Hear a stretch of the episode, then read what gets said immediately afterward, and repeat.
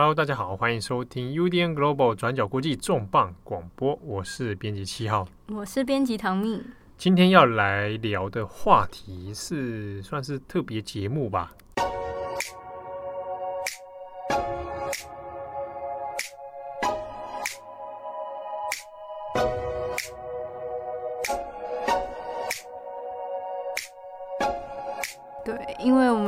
转角国际的七号编辑七号呢，在九月底的时候有去韩国一趟。九月底，哎，我是九月底去的。我不是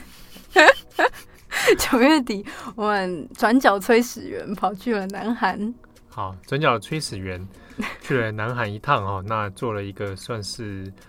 外出的访问啊，那也收集了一些资料，那也做了一些这样的规划哦。那所以今天这一集的重磅广播。会稍微聊一下关于在首尔的一些故事，嗯，那除此之外呢，也会有部分的环境音。环境音这个主题最近很很少出现，很难得啦。上一次是在日本的那个濑户内海丰岛的时候有做了，嗯，好，那这一次会有谈到首尔。好，那其实去首尔这件事情算是我第一次啊，嗯，第一次来到南韩的首尔，那。这集里面我要谈的几个主题，一个是关于叫做解放村的地方。好，解放村算是近年如果去韩国旅游的话，好像会列入一个蛮热门的景点。啊，那主要原因是因为它现在是南韩市政规划里面很重要的所谓都市再生的一个地方。嗯，那它的特色是什么？特色是什么？对，为什么会这么受到观光的欢迎？你问这问题的时候，表情相当的奇怪。我也，我就说，因为他会受到欢迎欢迎，当然主要还是因为它其实有一些新的算市政规划。嗯，我们刚刚前面讲这个都市再生，好，有点城市再造。嗯，所以大家如果有留意近几年的南韩首尔市政府他们一些观光的宣传，他们有个 slogan 嘛，叫做 “I saw you”。首就是首尔，嗯，哦，你你现在笑什么？你，他 那这样这个这个这个这个 slogan，其实你大家去上网找非常非常多相关的资料，嗯，那当然这个解放村这一带啊，它在首尔的龙山区，它就变成一个很极力推广的地方，嗯，当然一部分原因其实是很多的网美会在这里打卡啦，嗯，它的风景很漂亮吗？对，风景蛮漂亮的，哦，然后就是。它它其实在一个算是地形蛮崎岖的地方，嗯、算是丘陵这样子，然后高低起伏，但是那边可以俯瞰整个解放村的街道街区这样子。那为什么会成为完美打卡的地方？其实是因为有很多新开的这一种咖啡店哦，啊，或者一些一些玄物店啊，那一些衣服啊等等。嗯，那这些店也是根据就是城市再造的时候开始就是兴起的嘛？其实你可以想象，就是比如说把一个旧的街区让它活化，嗯，让新的厂商或者新的店家在这里进来。嗯，可能跟台湾大道城那些道理。哎，这个就很有趣，因为我一开始去的时候也的确会直接想到大道城哦，因为大道城在台湾的确是一个嗯，我们讲说城市活化或者城市再造的一个。一个案例之一啦，嗯，好、哦，那当然还有其他的，但是它跟大稻埕的状态又不大一样。我们从名字可以来想啊，比如说它叫解放村，嗯，听起来就有一种战争感。哦，你有战争感，不是想说在这里都是天体营，所以解放 村，我没有，不是，你就马上想到战争。对啊，就是那种好像解放谁啊，解放军啊，或解放什么？对，它的确是跟这个有关啊。嗯，它在。以往呢，它其实是因为这个在日本殖民时代的时候，啊，二战的前后嘛，哈，它其实曾经是日军的射击场，好，所以对射击，所以日军在这边其实有有过很长一段时间。嗯，一九四五年的时候呢，当然日本战败了，嗯，好，那谁来接管呢？这一带就由美军来接管。可是美军接管之后，其实并没有做特别的这种规划。嗯，所以这一带这一部分这个区域呢，它变成很多这种流离失所的人聚集的地方。是南韩的流离失所的人，有南韩流离失所的人，嗯，也有之前可能战争的这些受害的人民或者甚至战俘，嗯、那还有是脱北者，嗯，从北韩逃出来的人，可能也会聚集在这一带啊，那可能就群聚生活。所以有很长一段时间在战后呢，这边。这个作为叫做所谓的解放区啊，嗯，解放村，它就是指说，呃，有不同的这种说法啊，从日军手中解放，从帝国主义中解放，那也有说这是啊脱北者所所来到的地方，所以叫解放村。嗯、好，那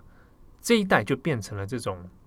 呃，可能是中下阶层，有点像被遗忘的、被社会遗忘的角落的感觉。对，然后好像也觉得就是比较呃挣扎生活啊，嗯、一个很一个有一点点带黑暗色彩的地方。嗯，好，那但其实长年以来，它的这个也形成一个聚落嘛，生活的聚落。那有趣的是呢，大概六零年代之后，那到七八零年代这几十年间，当地的一些手工产业开始蓬勃发展。那最有名的就是针织业啊，针织的一些毛皮东西。嗯、那这个发展之后，有把解放村的经济情况有带动起来。嗯，带动起来说，哎，变成一个好像新兴的观光特区吗？哎，一个发展区域啊，因为有一个产业。可是，这个产业的荣景其实并没有持续太久。嗯，哦，这个这个景象就跟呃台湾一些传统手工业啊，呃衣服啊等等啊，这面临的状况很像啊，哈，就可能。经过几个几个经济起飞之后呢，没办法持续的太久啊。面对现在新的工业化、全球化等等，嗯、那当然解放村这一带呢，也面临一样的命运。所以他又在七八零年代以后呢，整体的趋势又荡下来。嗯，好，那我们前面讲说，其实他过去有很多所谓的这种可能是战争的移民，嗯，好遗留下来的子民啊，那还有一些曾经经历过日军啊，曾经经历过美军的人啊，所。遗留下的生活记忆，对，在这个时段里面，其实渐渐的被社会所淡忘。嗯，那他们现在还都住在那边吗？哎，你问到一个很好的问题。嗯，当然，你说最早期的那个可能都已经时代已远了，可能已经不在了。嗯，但是，但是还是有一些中高龄的人士会在。嗯，那我这一次再去到解放村的时候呢，当然，它已经现在目前的规划上面已经变成新旧融合的区域。嗯，但你还是可以看到一些历史的痕迹啊。比如说，很多房屋里面它其实是空荡荡，它是没有人的。嗯，那种公寓，那钢筋外露啊，水泥倒塌这种事情，其实在那边还是看得到一些角落是这样子。哦，那种不是刻意，就是那种再造仿造，是真的是没有，不是刻意做出来的，它是真的是那个 样子，遗留下来就没有人住。那你会看到一些比较老年、高龄的这些居民。嗯，那有趣的是呢，有一些这样的人，他其实会讲英语哦。嗯嗯，那这个也是当地的南韩的人跟我说，就是，哎、欸，就不要不要小看那些人，他们其实有的是会用日语或英语沟通的。嗯，也是因为当时住在那边，这个是生活环境的差别。嗯、可是呢，它有几个环境上其实是蛮令人在意的，比如说它地形非常崎岖，是很陡峭的那种，高高低低起伏的，所以对于中高龄来说，它其实移动上很不方便。嗯，所以这也是一个在当地。算城市规划中一个尚没有被解决的一个疑问呢、啊，嗯哦，比如说，因为他在一些城市再造里面，他鼓励一些很多新的住户进来，新的产业进来，比如说我们刚刚讲的咖啡啊，嗯、那我这次去的过程里面也有看到，比如说那种那种行旅胶囊旅馆，嗯，那专门接欧美客人的哦也有，那这样的状态之下，那原本的居民要怎么办？好，比如说会被打扰啊，或什么？有可能哦，因为在里面，在这个参访的过程里面呢，有时候你看到一团一团，可能是记者团，可能是什么参访团会来嘛，嗯，那多少还是会可能会对当地居民就变成一种，好像在观察他们生活，嗯，他们有点像动物园的动物，对，就在这边，然后然后当然市政府是很自豪于说这个区域它是一个成功的城市再造的案例，而且未来还。还有很多的计划跟项目要做，嗯，所以它就变成一个哎、欸，大家来推广啊、推销的地方，嗯，好。可是，在解放村这里呢，它，呃，我刚刚前面讲说，呃，比如说中高龄的这些住户们，好，他们在移动上面有没有一些需要被解决的问题，需要改善的困境？那除此之外呢，当地的南韩的一些居民也有说，其实，呃，这一带你看。你有新的产业进来，有可能连带带着就是地价会上升，嗯，啊，或者呃租金要上涨。对虽然说的确南韩政府、首尔政府有做一些抑制的措施啊，比如说还有几年到几年的时候，这边有一些租金是不可以上涨的，嗯，但是周边的地价的确有上涨趋势。那在这个状态之下，那会不会排挤到原本的住户。嗯，哦，这个有有一个说法叫做士绅化了，就是本来应该是比较中下阶层，经济比较比较不好的这个聚落嘛。嗯，那士绅化之后，比如说有钱人进来了，嗯，中产阶级进来了，那这个区域从解放村变成一种另外一个截然不同的样貌。嗯，那有人会忧心说，那那个原本的历史含义，哦，或者它原本的那个历史构成的结构，是不是会就会消失？嗯。当然，这个有的人也会说，那这种比较悲痛历史是不是就让它过去？对，应该把它用漂亮的东西掩盖起来，掩盖过去，这样。有有的人会这样抱着这样的想法啦。嗯，当然，现在的目前的状况呢，就是你可以看到里面有一些，呃，我这次去的时候刚好碰到是他们刚好有办一些艺术季，所以有跟一些当地的大学的学生合作，比如说。在一些角落可能已经废弃的角落，那我们请一些设计相关科系的人，或者园艺相关科系、景观的，那来做重新的设计，做成植那个植栽啊，哦，重新做一些花园呐、啊，嗯，好，然后再做一些社区的规划等等。所以现在有开始朝向这样的方向在推动。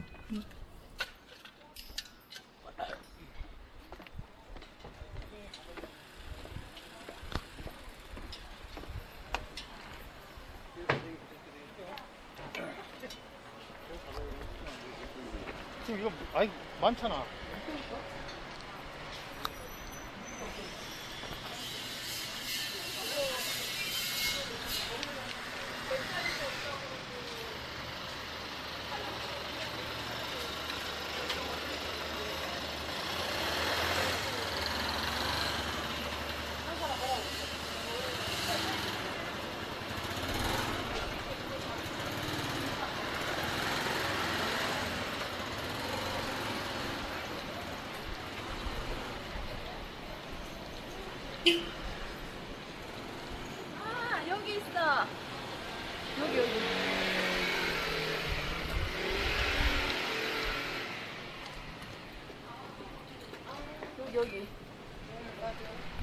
那我现在所在位置呢，就是其中一个解放村的入口。那你可以听到，其实在这一个地形里面呢，它还有很多是由木头木栈道所构成的阶梯。那同时呢，其实其他地方也还在做整修。那你可以看见，在整个解放村里面，它是新旧的。呃，旧的建筑跟新的整修同时错落在这个里面，所以你可以听到旁边还有在整修花圃。那这个花圃呢，当然就是前面所提到的，跟一些设计系或者景观学系相关的学生所合作的计划。那你来到解放村当中，比较算是很多商店聚集的地方呢，你可以看到很多。新的咖啡店，那玄物店，那甚至是这种所谓完美的打卡店啊，蛋糕啊、甜点等等。那有趣的是呢，在一个转角的小小的空间里面，听到一种熟悉的电子音。结果我一进去一看，它其实是一个怀旧的电动玩具间。我们首先我们讲的电动厂，那就很有趣。它里面就摆放就是那种大型电玩的机台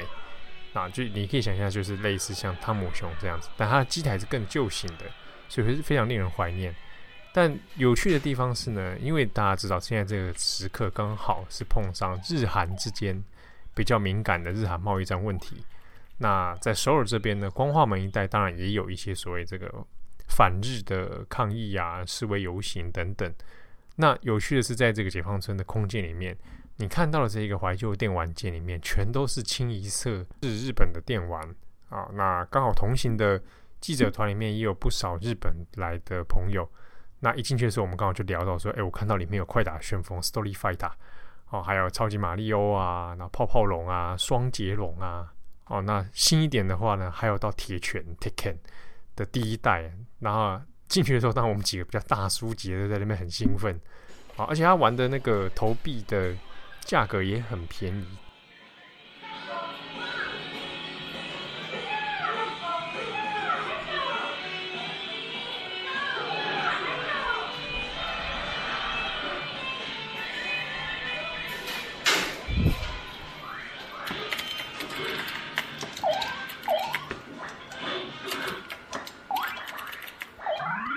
好，那我在这个天童玩具前当然是有点驻足在这边游荡了许久啊，其实小小一间的，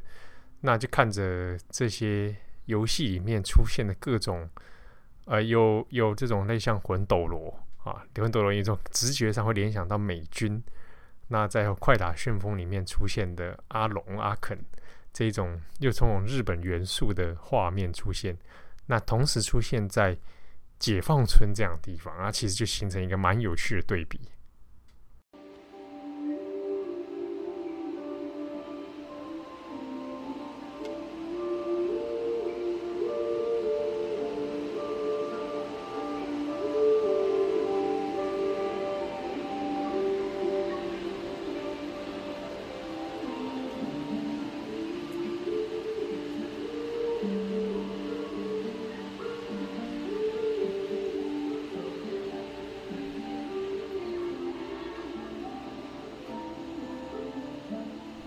好，那我们另外讲一个，也是跟城市再造有关的一个 case，就是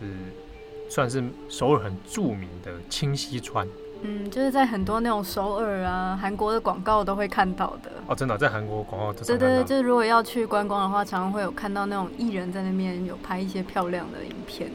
这个清溪川哈，的确也是首尔很强力主打的一个观光项目啊。嗯，哦，它变成一个。呃，很自豪的政绩哦，整治清溪川。嗯、所以过去几年，其实应该说不止过去几年哦，十几年来，它都变成一个城市在做一些工程啊，像这种河川整治啊，嗯、当成一个很很著名的 case 来经验啊，啊，来参考。蛮多人会去取经的。对啊，唐三藏，哎，不好笑，完全不好笑，真的 完全不好笑，删掉 啊。这个清溪川，大家如果还有印象的话，应该他最早整治的时候，应该就是从当时还在当市长的李明博，嗯，大约二零零二年的时候，对，那是他的一个政见之一啊，嗯，哦，整治清溪川。那清溪川这是在流经韩南韩首尔的差不多将近六公里，嗯，五点八公里，五点八五点九嘛，哈，差不多我们就算六好了，嗯，的一个人工的河这个河道啊，对，好，那最早当然就是。诶，欸、朝鲜时期的对啊，那他早期是为了防范这个泛滥啊，可是这个经过日积月累呢，它的预计的功能其实已经失去了很多，啊，就反而变成了一个垃圾场啊，呃，污水啊，排放啊，嗯，甚至盖了一个什么高架道路在上面。对，那时候为了。解决这个这个六零年代的时候，啊，为了解决交通问题，他就在上面盖了高架道路，好，但但这一带也就变成一个臭水沟的感觉。对，就是有人有人就会把它比喻说是就是这种臭水沟整治工程嘛。嗯，好，那同时呢，因为这种状态之下，它其实两附近也有一些，比如说中下阶层的人，嗯，哦，移居到这个地方来，所以就形成好像是城市里面一个大家不愿意靠近，嗯，好的一个地方。那一直到李明博前后，其实都一开始一直都有一些所谓的这种清溪川整治工程，嗯，好，那到李明博变成他一个政见啊，那后来也如愿如期的去做了改善，嗯，那到现在他就成为一个，呃，你今天去看，假设你还有到南安观光的话呢，清溪川就变成一个很重要的观光景点，嗯，政府也会强推嘛，啊，那。的确，它也就是有很多城市的效益啊。据他们所说，对对对，那它的确也是变成看起来很像是说，哎，整治的不错，嗯，哈、哦，那甚至是说气温还因此，因为它整治成功嘛，气温有降低，嗯、因为水流重新这个恢复了，哈、哦，嗯、那好像自然的景观也恢复了，对，空气也变清新了，对，那也许你考试就越来越好，哎，考试考一百分啊，当然这样，那。清溪川当然整治当然是一个蛮多城市作为借鉴的，好，所以过去高雄或者台北都有讨论过，每次都要选举的时候，甚至都会讨论过，哎，那个我们要借鉴清溪川经验，做一个台湾清溪川这样。对对对，那呃，当然它的过程里面也不是说都没有问题，啊，要做一个城市这样大的工程，一定会有各个政治经济的角力，嗯，所以清溪川它的确过去。比如说它的环评，嗯，好、哦，环评就可能是超过一般的时间，很快就把它通过了。嗯，这当时在引起一些南海一些环保团体的不满。嗯，就是那种环境都还不确定，说这样盖这个东西会不会有什么伤害？那南韩首政府就也还好像大刀手腕这样哇，显示效率这样。对，所以那个时候就有出现很多问题嘛。嗯、那第二就是说，它作为一个人工的这个整治，那它看起来算是富裕自然了。嗯、啊，但是所谓叫做第二自然，就是它不是真的一开始就是自然的状态，嗯，啊，它是我做了一个很像自然的景观这样子，嗯，哦，所以让有鱼啊，然后什么有些自然景观啊，嗯、什么生态多样，生态，对对对对对，那这些东西是要付出一些代价的啊，比如整治、工程、开挖，那甚至是包含你要很大的金钱去维护这样的这样的工程，嗯，好，所以呃，它当然是一个现今看起来是。蛮好，蛮环对于环境嘛，好像改善很好的一个工程，但它背后当然也是要付出一些代价。嗯，像是之前就是。就有很多相关这个清溪川的报道，说它很常淹水，其实就是这个二零零五年完成的工程里面有一个什么三面光工程，嗯，就是河床啊、报以及两边的这个河岸都是用混凝土去覆盖的，所以导致原本一般就是自然的河道应该拥有的那种蓄水，他们并没有，就是一下很容易就会造成严重的淹水。对，所以它在过去上也是有历经一些问题啊。嗯，好，那。呃，这次去当然其实蛮有趣，是说，呃，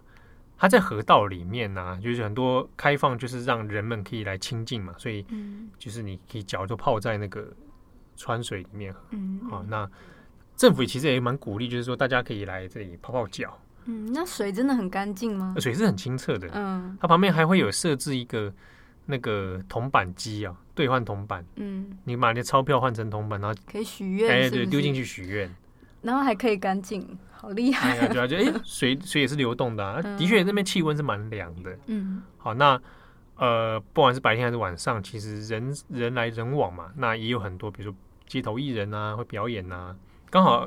青川的那一边周带周边呢，嗯，也是因为有金融区、商业区，所以就连带说这个地方就哎发展起来。好、哦，那感觉也很这个繁荣昌盛。不过感觉也是跟解放村一样遇到相相类似的情况了，就是居民原本的居民其实也是有被迫搬迁的。这个在早期为了拆除那高架嘛，好、哦，还有、嗯、还有移居到那边的聚落嘛，那当然就是有有有这种破迁的问题。嗯，啊，那破迁问题就是比较社会上比较少去留意到，就是那破迁之后他们怎么办？嗯，啊，或者。迫迁的过程中，你有没有做妥善的安置？嗯，那这些种种问题，其实，在清溪川的工程里面都有出现一些不少麻烦、嗯、哦，就是呃，可能你都没有做好安置工作，然后就让人直接离开。那甚至于说，这个地方也发生了我们前面所讲的这个市生化问题，嗯，地价开始上升，啊，那这个种种的连带的一些经济的负担都会出现。嗯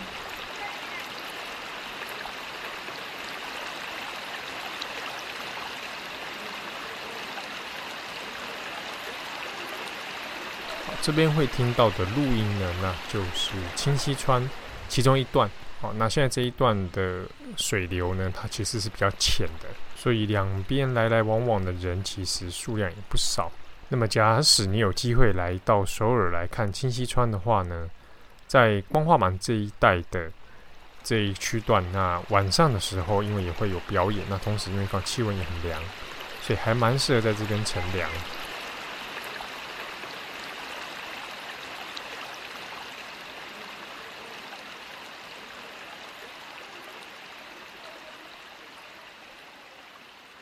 不过这边也补充一个有趣的讯息，就是我刚刚前面讲说，清溪川里面可以丢铜板进去嘛？嗯，好，那丢铜板进去之后，你从你当你离川水很近的时候，你可以看见铜板上面是多少钱？嗯，对不对？好，那在清溪川的上方，就是你在那个那个桥下哈，那、嗯、或者在道路下往上看，一看附近其实有一些监视器。嗯，怕有人把里面的钱偷完吗？不是，是 监视器在城市里面有的时候就会看到，公共场合可能就会有一些安全目的的监视器。嗯，好，那我们在这次参访过程当中呢，也有去呃参访关于南韩首尔这边的一些数位工程的一些东西，然后那应怎么如何应用在你的城市交通上面？嗯，其中一个就是监视器。那这个监视器呢，因为已经要应用这个五 G 的技术啊，所以它的即时运算能力还有它的画面可以到非常清晰。嗯。那根据南韩市政府、首尔市政府这边的一些说法呢，明明年二零二零年这个五 G 技术会再度升级啊，就是它在在更新新的版本之后，在那边的监视器，好很高，就是距离还有一段距离哦，哈、嗯，可以拍到铜板上，高空拍下来可以拍到清溪川上的铜板上面的面额，好可怕哦！要那么高清干嘛？哎，极度高清，然后也当然也同时做一些示范哈，比如说要让你示范说，我们现在看其他。街道啊，距离也是蛮远的哦。嗯，可以一路 zoom in zoom in zoom in zoom in 到那个人的面孔。嗯，其实拍的非常清楚。然后你可以看对面的大楼，几个街区外的大楼。嗯，也是一直说说说说说到大楼上面的一只鸽子，好可怕的鸽子的眼睛。啊，那当然就是说，这么高超的技术呢，是为了治安需求了，说我们防范这个。这个未来的这种犯罪啊，所以无所遁形啊，一定会拍得一清二楚啊。那他也说，这个这个技术不是中国的，不是中国的监视器，而不是那个海康威视啊。五 G 也是他们自己的，南韩自己的，所以这有他们一套的这个这个背景。嗯好，但是我们看到之后，当然还是会觉得有点毛毛的啊，就是说哇，拍的太清楚了，会不会？那你在下面做什么事，真的一清二楚哎。对啊，常常看那种韩剧里面，就是这种。破案的就会觉得啊好帅，可是现在想起来，如果在真实生活，其实蛮可怕的。对，啊，那也许有人说，啊，你又没做坏事，你好有什么好怕？啊，啊对对。但是呢，就是真的是有南韩居民说，就是一些南韩在地人说，回家还是把窗户关起来，哦，遮住还是比较好。然后担心有心人士如果要看的话，要要看也是看得到哎。嗯。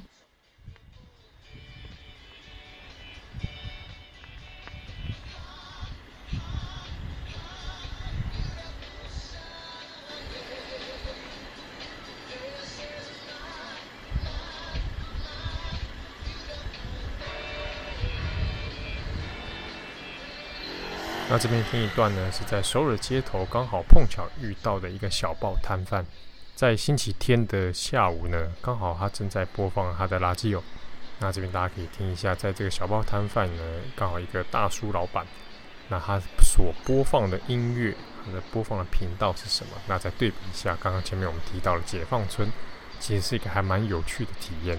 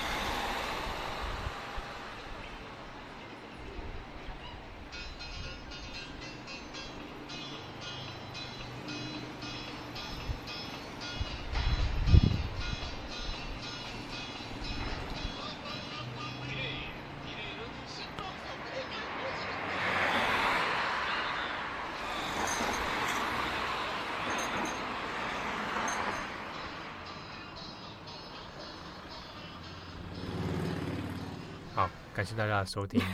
今天的重磅广播。我是编辑七号，我是编辑唐蜜，我们下次见，拜拜。